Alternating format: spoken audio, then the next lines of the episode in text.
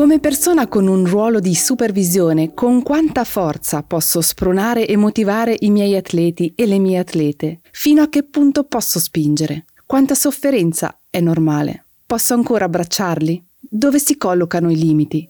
A chi posso chiedere aiuto? In questo podcast Swiss Olympic risponderà a queste e altre domande. Esperte ed esperti ci mostreranno con esempi concreti come classificare diverse situazioni, come funziona il sistema sportivo svizzero, a chi ci si può rivolgere e cosa succede dopo essersi consultati. Spirit of Sport, il podcast di Swiss Olympic.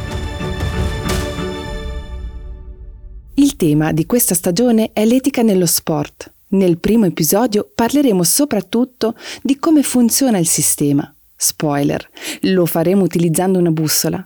Mi chiamo Manuela Ruggeri e mi interessano i seguenti tre aspetti dello sport. Le atlete, gli atleti, che hanno ambizioni e amano lo sport, ma anche le persone che vogliono condurli ad ottenere i migliori risultati possibili e infine l'aspetto istituzionale, che fornisce le condizioni di riferimento e le strutture per vivere al meglio lo sport. Con me oggi ci sono due importanti rappresentanti delle istituzioni, Samuel Wittenbach, responsabile progetto Etica nello Sport, e Markus Pfisterer di SSI, Swiss Sport Integrity, organizzazione in precedenza nota come Antidoping Svizzera e che ora si occupa anche delle segnalazioni che hanno a che fare con l'etica. Marcus, tu sei a capo del servizio di segnalazione, che ormai è attivo da circa un anno e mezzo. Nel primo anno avete ricevuto quasi una segnalazione al giorno.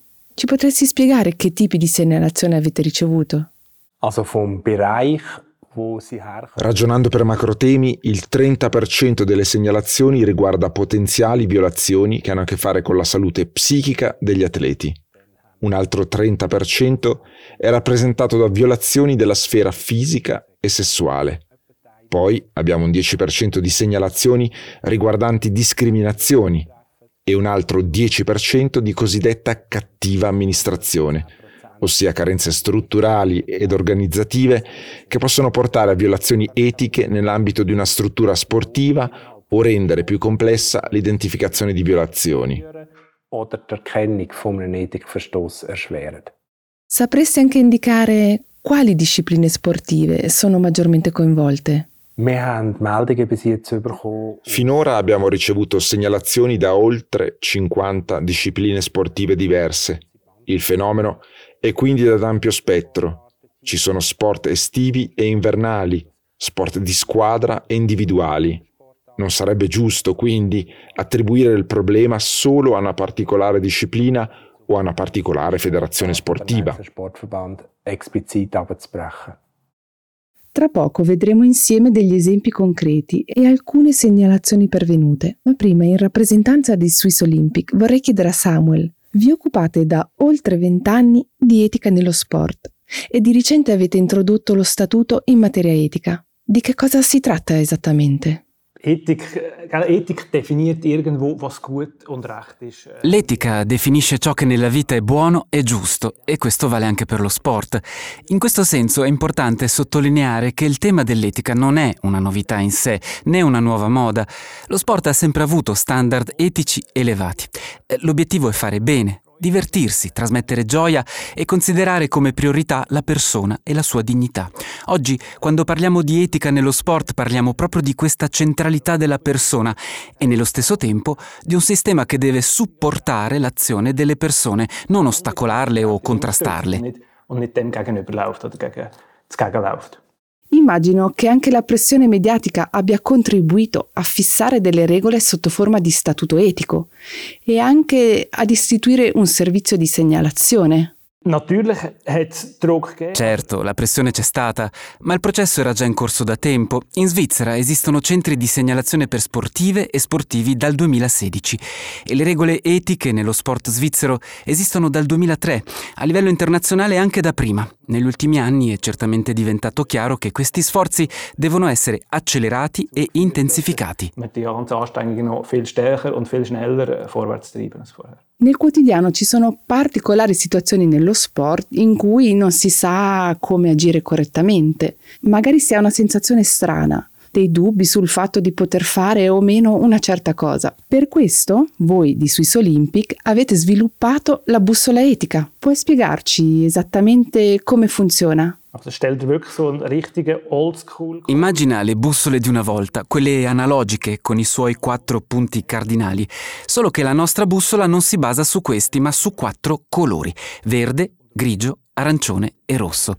Ogni colore rappresenta determinate situazioni. Verde significa che si tratta di una situazione normale e quotidiana nello sport in cui tutto va bene ed è divertente. La zona grigia indica che qualcosa è percepito come problematico, irritante, fastidioso oppure preoccupante. Ma fondamentalmente si tratta ancora di situazioni normali che fanno parte della vita. La zona arancione riguarda le violazioni etiche, mentre quella rossa riguarda i reati, i reati veri e propri. Cosa significa questo per le persone e quali sono per loro le possibilità d'azione? Nella zona verde spetta alle organizzazioni sportive e ai loro operatori e operatrici organizzare la quotidianità sportiva in modo stimolante e sempre rispettoso, affinché chiunque possa godersi lo sport. Nella zona grigia è importante cogliere i motivi di irritazione, parlarne e se necessario farsi consigliare qualora non si sia certi di come classificare una situazione. Parliamo quindi essenzialmente di gestione della qualità, di una cultura di trasparenza e di possibilità di discussione che le persone e le organizzazioni sportive dovrebbero coltivare. La zona arancione prevede la segnalazione dei casi a Swiss Sport Integrity, mentre la zona rossa la denuncia alla polizia o al Ministero Pubblico. Und beim roten Bereich ist eigentlich eine Anzeige, wo sinnvoll wäre. È comunque importante che anche questi ultimi casi gravi vengano segnalati a Swiss Sport Integrity, dato che per noi è possibile allontanare persone che potrebbero aver violato dei limiti. In questo modo possiamo reagire tempestivamente e sospenderle dalle attività sportive entro poche ore o giorni. Sportaktivitäten suspendieren. Allora diamo un'occhiata concreta alla bussola, che ora ci indica il verde. Samuel, cosa rientra adesso in quest'area? La maggior parte della quotidianità sportiva si colloca nel verde. Qui si possono vivere situazioni arricchenti, emozionanti e rispettose della dignità. Ad esempio, i momenti in cui le atlete e gli atleti segnano un gol, oppure conquistano una vittoria, si abbracciano, esultano e l'allenatrice o l'allenatore a bordo campo grida e vai! Sono momenti che nello sport svizzero regalano emozioni immense. Questa è la zona verde. Quindi il verde indica le cose belle che hanno a che fare con lo sport. Ma sappiamo che ci sono anche situazioni di incertezza, le zone grigie. In questi casi la bussola indica proprio il colore grigio. Cosa significa? Ad esempio che stai provando rabbia perché non hai ricevuto una convocazione o qualcuno si è rivolto a te in modo spiacevole, questo ti mette a disagio. Si prova allora un senso di irritazione. Ora la questione è come gestire questa situazione. Si è trattato di un errore di cui quindi si può parlare. In situazioni come queste le figure responsabili nelle società sportive devono farsene carico, cercare di recepire la situazione, chiarirla ed eventualmente affrontarla a livello delle società sportive. Nella zona grigia la persona, le persone dovrebbero interagire tra loro con senso di responsabilità per giungere a una buona soluzione. Ma ci sono anche situazioni in cui all'improvviso si ha una incertezza ci si chiede si può fare questo? O magari non ho voluto o potuto parlare di una certa situazione con l'allenatrice o l'allenatore e ora provo insicurezza. Per questo, con Swiss Sport Integrity disponiamo di un organismo indipendente che può aiutare a valutare la situazione attraverso una prima consulenza.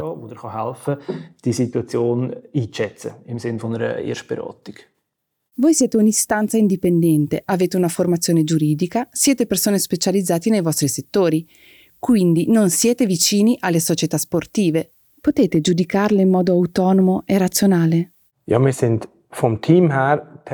Sì, come team di lavoro siamo per metà giuristi e per metà persone che hanno svolto studi sociali. Siamo esperti quindi di queste due aree che si intersecano. È importante sottolineare ancora una volta che siamo indipendenti. Naturalmente abbiamo tutti un forte legame con lo sport, grazie ai nostri interessi alle nostre esperienze, ma siamo totalmente svincolati dalle società sportive. Le persone possono rivolgersi a noi se hanno vissuto qualcosa in prima persona, ma anche solo se hanno visto qualcosa. Magari si tratta di situazioni in cui non sono del tutto sicure su come valutarle. In questo caso possono telefonare alla nostra hotline dal lunedì al venerdì negli orari di ufficio e le chiamate possono essere effettuate anche in modo anonimo. Questo è molto importante. Possono semplicemente raccontarci cosa hanno visto, che esperienza hanno vissuto. Esaminiamo la questione insieme, parliamo con le persone interessate sulle azioni da intraprendere. E per quanto riguarda le procedure, cosa possiamo fare insieme? Dall'anno scorso offriamo anche la possibilità di svolgere mediazioni o colloqui di gestione dei conflitti. Questo potrebbe rappresentare una possibile soluzione. La società sportiva in questione può anche trovare una soluzione internamente, ma è anche possibile che la situazione descritta sia così grave ossia rientri nella zona arancione o rossa della bussola, da poter essere considerata una grave violazione dei principi etici. In questo caso registriamo una vera e propria segnalazione.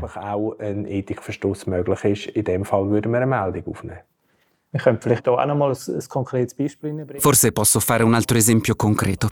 Se le atlete o gli atleti non sono abbracciati spontaneamente solo dopo una vittoria o occasioni simili, ma ad esempio un allenatore o un'altra persona va sistematicamente dai giocatori e li abbraccia prima di ogni partita, si crea un divario di potere. Si tratta cioè di una situazione che a un certo punto inizia a ripetersi più e più volte, in cui non si ha più la certezza se vada ancora bene o no. In casi come questi, Swissport Integrity è a disposizione come consulente e referente per eventuali segnalazioni. Prendiamo un altro esempio concreto. Va bene o no se l'allenatore o l'allenatrice ti abbraccia? In fondo potremmo anche dire che fa parte dello sport, che può essere una cosa bella, no? Il contesto ha un ruolo decisivo nella valutazione di tali situazioni. È importante guardare al contesto generale e analizzare come si sentano nel complesso le giocatrici o giocatori interessati in presenza dell'allenatrice o dell'allenatore. Facciamo un esempio. Se l'allenatrice o l'allenatore durante l'abbraccio mette una mano su una parte inappropriata del corpo, mettiamo sul sedere, allora si tratta chiaramente di un comportamento che viola dei confini. In casi come questi è molto importante affrontare la questione in modo serio e cercare di parlarne. A seconda della gravità del caso si può andare verso l'arancione nella bussola. In altri casi, in cui la questione si colloca effettivamente in una zona grigia, può avere senso adottare delle misure di sensibilizzazione e affrontare la questione internamente per raggiungere una soluzione che non riguarda in effetti un'esplicita violazione di principi etici. Ma indipendentemente dalla presenza di una chiara violazione etica o di una situazione che richieda una maggiore sensibilizzazione, è importante ascoltare le persone colpite e prendere sul serio le loro preoccupazioni. Nell'ambito delle nostre consulenze possiamo aiutare a valutare queste situazioni e consigliare misure adeguate per garantire un ambiente rispettoso e sicuro.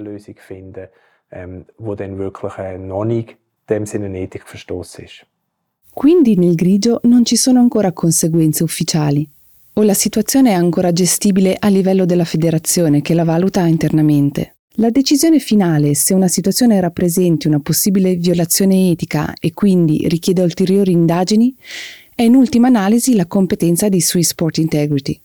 Questo alleggerisce l'onere per le figure di supervisione e scongiura che i casi in questione vengano valutati in modo erroneo o nascosti sotto il tappeto.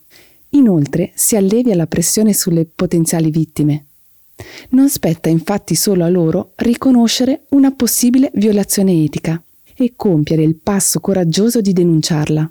Questo è infatti anche compito e obbligo delle figure di supervisione, ad esempio assistenti, allenatrici o allenatori, funzionari o funzionarie e figure dirigenziali. Se quindi un caso si colloca nella zona arancione, si tratta di una violazione etica. A questo punto, che cosa succede esattamente? Quando riceviamo una segnalazione di una possibile violazione etica, avviamo innanzitutto un cosiddetto triage. Verifichiamo se la persona colpita, la società o l'organizzazione sportiva siano soggette allo statuto in materia di etica. Inoltre, verifichiamo se la tipologia di segnalazione rientri in questo stesso statuto Se questi requisiti sono soddisfatti e si è in presenza di una possibile violazione etica, apriamo un'inchiesta per ricostruire le circostanze in maggiore dettaglio. Svolgiamo colloqui con le persone colpite, parliamo con altre persone dell'ambiente e raccogliamo informazioni aggiuntive. E una volta che abbiamo un quadro generale, valutiamo di nuovo la situazione. Se siamo di fronte a una violazione etica, prepariamo un rapporto d'inchiesta. E in questo rapporto includiamo tutto, elenchiamo le prove raccolte e indichiamo le possibili sanzioni dal nostro punto di vista. Il rapporto viene quindi trasmesso alla federazione sportiva di competenza, che effettua una valutazione sulla base di questo documento. A questo punto tutti gli atti vengono trasmessi alla Camera disciplinare dello sport, che emette il giudizio definitivo e, se necessario, stabilisce una sanzione. Se il verdetto dell'organismo disciplinare non è soddisfacente o non può essere accettato, c'è la possibilità di sottoporlo al Tribunale arbitrale dello sport, in modo che una seconda istanza possa rivedere il verdetto. Momentan ein internationaler Sportgerichtshof und der kann dann ein zweitinstanzliches Urteil fällen. In pratica, se non c'è un successivo ricorso, nessuno, al di fuori delle parti coinvolte, viene a sapere cosa è successo. Also wenn wir eine Untersuchung eröffnet, Quando apriamo un'inchiesta, di norma informiamo la federazione e allo stesso tempo in tutte le nostre azioni attribuiamo sempre un forte valore alla tutela dei diritti personali delle persone colpite. Si tratta di un elemento di grande importanza. Non sussiste alcun obbligo divulgativo in presenza di situazioni in cui preferiamo non fornire informazioni per rispetto delle persone colpite o in particolare nell'interesse dell'inchiesta. In questi casi possiamo quindi astenerci dal comunicare all'esterno. In linea di principio comunque informiamo tutte le persone interessate, compresa la federazione. Quando si viene a sapere cosa è successo, è sicuramente una situazione difficile per la federazione. Dalle indagini possono sorgere situazioni difficili per le persone coinvolte e per le loro organizzazioni. A seconda della posizione delle persone coinvolte nella procedura, vengono effettuate comunicazioni differenziate. La protezione delle persone colpite ha comunque sempre una priorità elevata, ragion per cui spesso le informazioni fornite sembrano scarse. Swiss Olympic e Swiss Sport Integrity stanno attualmente elaborando un opuscolo che verrà distribuito alle persone coinvolte. Questo dovrebbe essere d'aiuto anche alle figure dirigenziali. E ora torniamo all'intervista con Markus Pfisterer. Naturalmente, se qualcuno ha delle domande, cerchiamo di aiutare dove e come possiamo. Tuttavia, non è nostra responsabilità sviluppare una strategia di comunicazione e del personale al posto della federazione o della società sportiva. Questi compiti infatti non ci competono.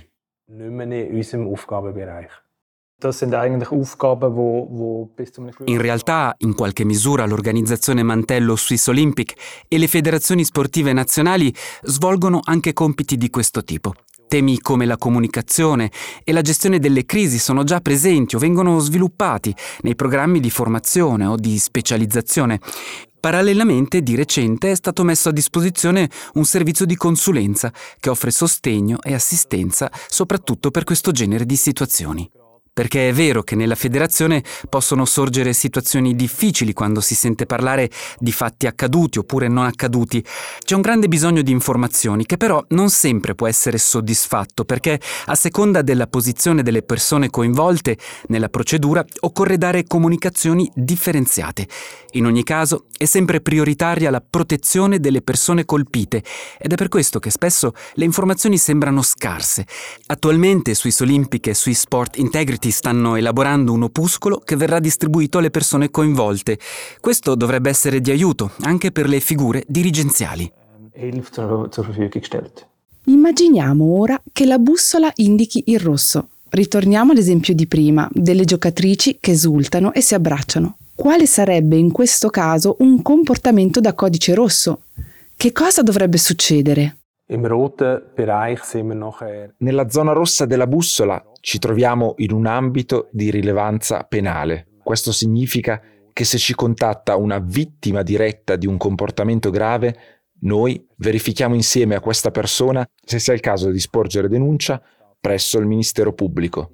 Tuttavia lo facciamo solo dopo aver consultato la persona interessata e solo con il suo esplicito consenso. Quindi non lo facciamo mai contro la volontà della persona e questo punto è di estrema importanza perché non vogliamo che le persone temano di contattarci. Se possiamo effettivamente sottoporre il caso al Ministero Pubblico, questo avvia un'inchiesta. Nel frattempo noi abbiamo la possibilità di adottare misure provvisorie ad esempio allontanando immediatamente una persona da alcune o anche da tutte le attività sportive. Questo è un modo efficace per affrontare situazioni pericolose nell'immediato, permettendoci di intervenire nel giro di poche ore o giorni e così di proteggere subito le vittime. Abbiamo quindi analizzato l'intero spettro della bussola e commentato le relative situazioni. Samuel, cosa significa questo per le persone che ogni giorno organizzano e vivono lo sport? In che modo possono contribuire a far rimanere lo sport sempre nella zona verde?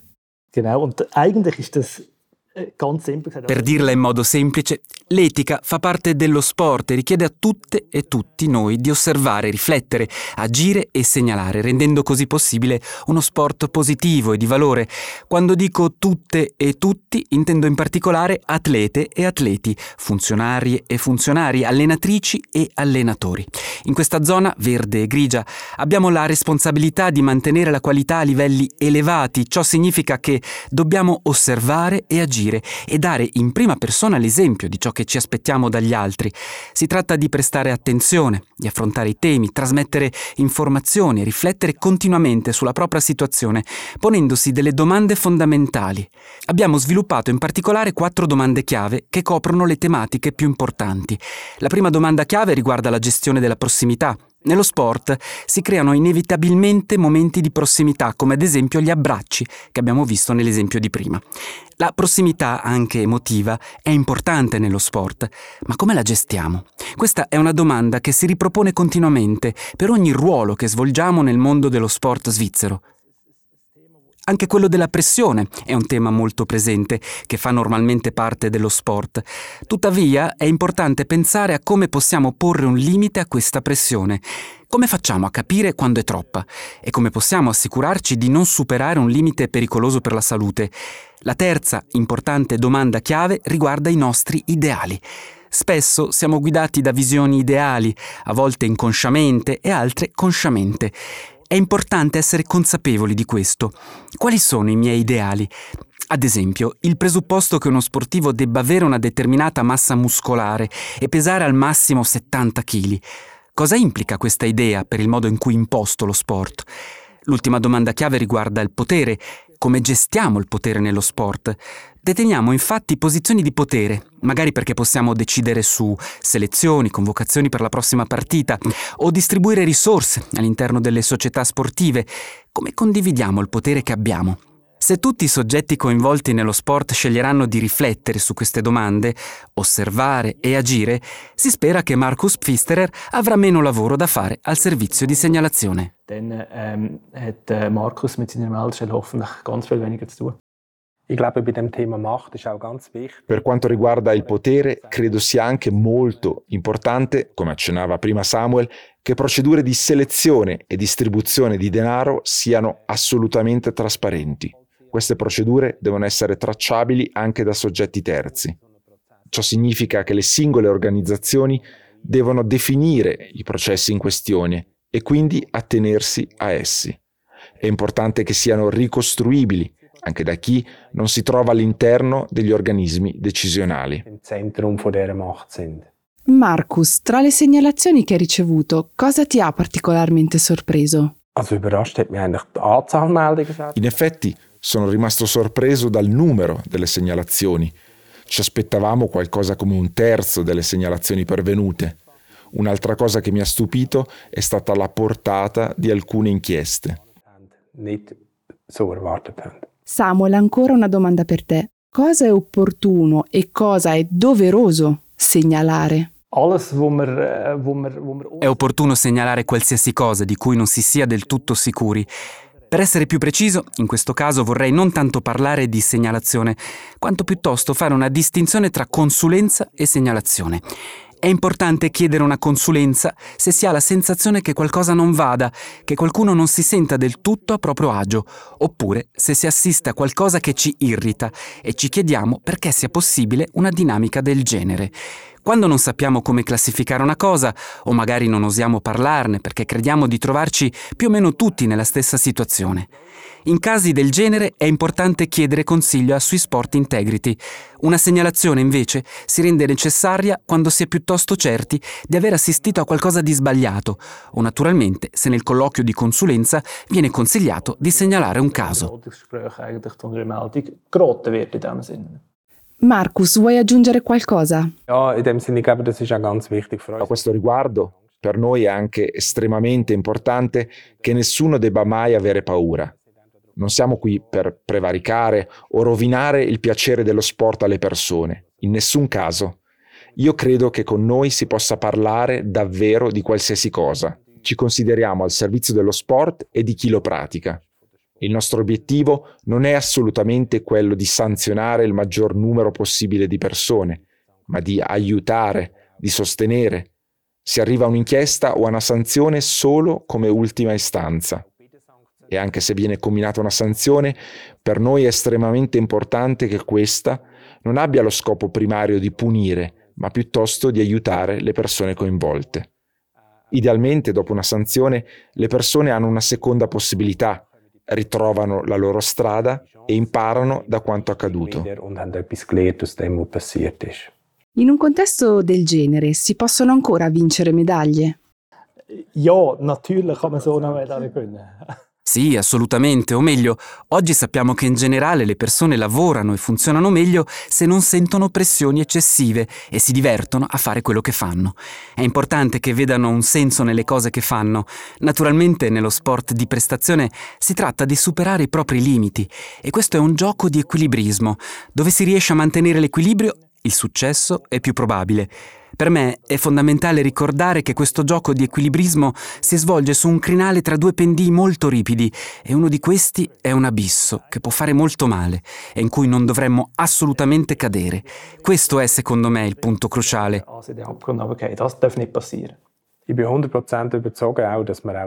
Sono convinto al 100% che si possano vincere medaglie anche in questo modo. In effetti credo che così diventi perfino più semplice. Alla domanda se in questo modo sia ancora possibile vincere medaglie, in realtà si dovrebbe ribattere con la controdomanda. Quali valori vogliamo legare a queste medaglie? Ecco perché sono convinto al 100% che sia possibile. Credo fermamente che la prospettiva di una medaglia non debba mai essere una giustificazione per far infortunare un atleta. Secondo me non sono questi i valori che vogliamo rappresentare. Dovremmo poter vivere il piacere dello sport e trasmettere questa gioia agli altri.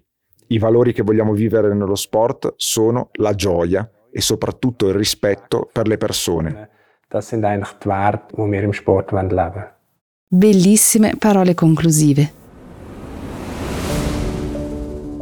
Nei prossimi sei episodi esamineremo alcuni esempi concreti relativi alle tematiche di cui abbiamo parlato prima. Come gestiamo e limitiamo la prossimità? Come ci assumiamo le responsabilità della pressione e ne stabiliamo limiti? Come riconosciamo e mettiamo in discussione i nostri ideali? In che modo concepiamo il potere e lo condividiamo?